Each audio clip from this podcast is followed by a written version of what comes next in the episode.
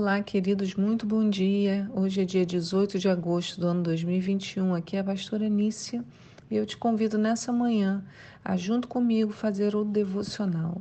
O que é o devocional? Uma pequena meditação sobre a palavra, uma leitura atenta. Não é uma leitura por ela mesma, né? Mas é uma leitura de dentro de uma reflexão e tentando aplicar o que a gente está lendo na nossa vida. Temos três textos hoje: Deuteronômio 23, 1 Samuel 31 e Atos 9, do 26 ao 43. Eu tenho explicado também que nós estamos no mês de Elul, que é o último mês do calendário judaico. Logo depois nós temos o Ano Novo, a Yom Kippur e a Festa de Tabernáculos.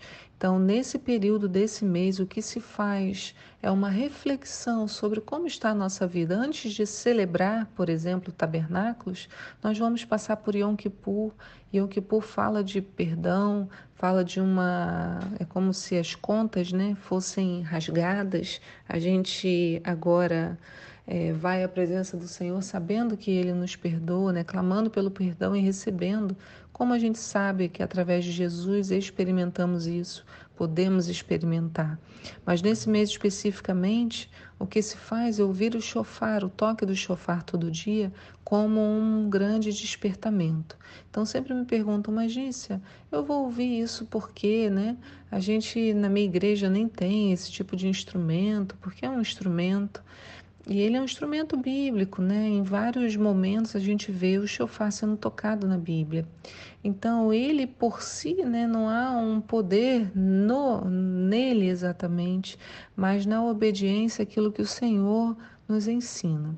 Com relação a esse mês, o toque do chofar ele me serve para como se fosse uma buzina mesmo, como às vezes a Bíblia descreve, algo falando nisso, opa, acorda, pena, aquela buzina quando você está dirigindo, alguém está fazendo uma coisa, não viu, de repente o carro atrás de você está dando uma ré, aí a pessoa buzina, eu acordo, desperto. É nesse sentido. Então, ouvir o toque do chofar para esses dias é uma é o vasculhar no meu interior aquilo que precisa retornar à presença de Deus, né? Onde eu parei, o que, que eu preciso restabelecer de conexão com o nosso Deus. Então, vamos ouvir o toque.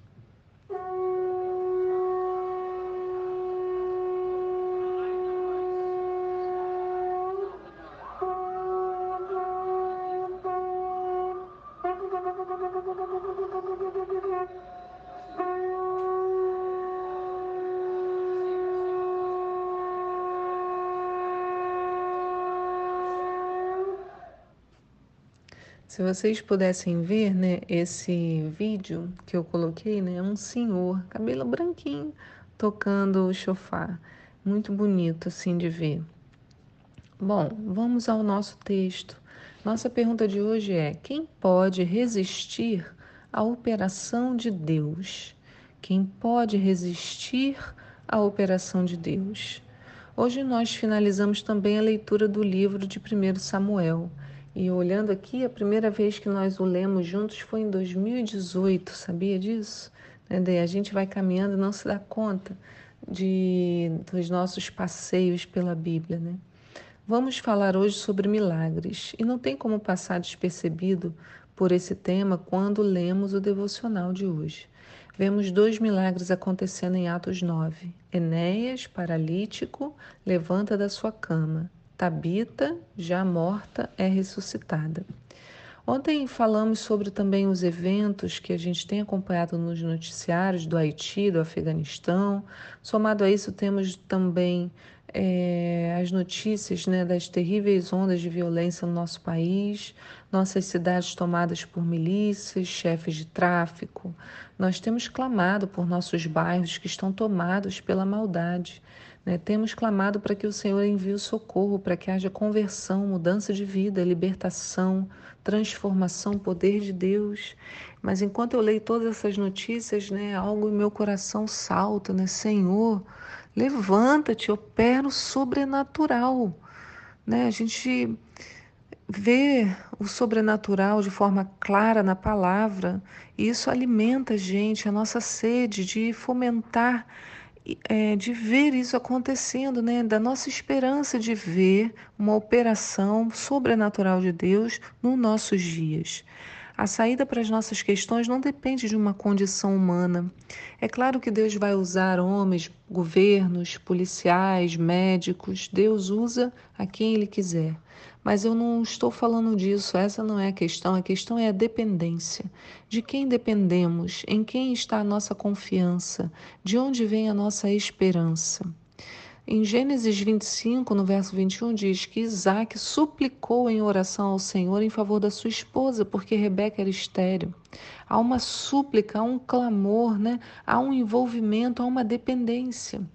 Já em Atos 9, no texto de hoje, no verso 33, diz que ali encontrou um homem que se chamava Enéas e que estava prostrado numa cama. Quem encontrou foi Pedro, né? Então Pedro encontrou um homem paralítico que se chamava Enéas, que estava prostrado numa cama fazia oito anos. Então Pedro lhe afirmou: Enéas, Jesus, o Cristo, cura a ti. Levanta-te e arruma a tua cama. E ele se levantou no mesmo instante, e viram-no todos os que moravam em Lida e Sarona, os quais se converteram ao Senhor. Né? Eu acho interessante, antes de comentar, né, que ele fala: levanta e arruma a tua cama, quer dizer, movimenta-te. Né? Você vai ser curado para algo. Então, já deu a primeira tarefa para ele: arruma a sua cama.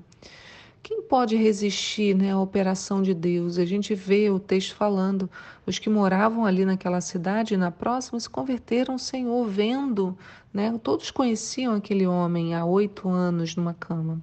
Então, diante da cura, do milagre, da transformação, o testemunho vindo do poder que vem do alto, os joelhos se dobram, as escamas caem dos olhos, o arrependimento é gerado. E é hora, irmãos, de buscarmos esse poder dia e noite, noite e dia, sem cessar agir em outra dimensão lutando com as armas que o Senhor nos deu: oração e súplica, jejum, unção, louvor, palavra de Deus. Pedro estava numa outra cidade quando o chamaram. Uma irmã querida da congregação havia morrido e pediram que Pedro os visitasse. E ele foi. E quando chegou lá, ele viu aquela grande comoção. Foi até o quarto onde estava o corpo, já preparado para o velório. Diz que eles já haviam lavado o corpo. E o que, que ele fez? Clamou.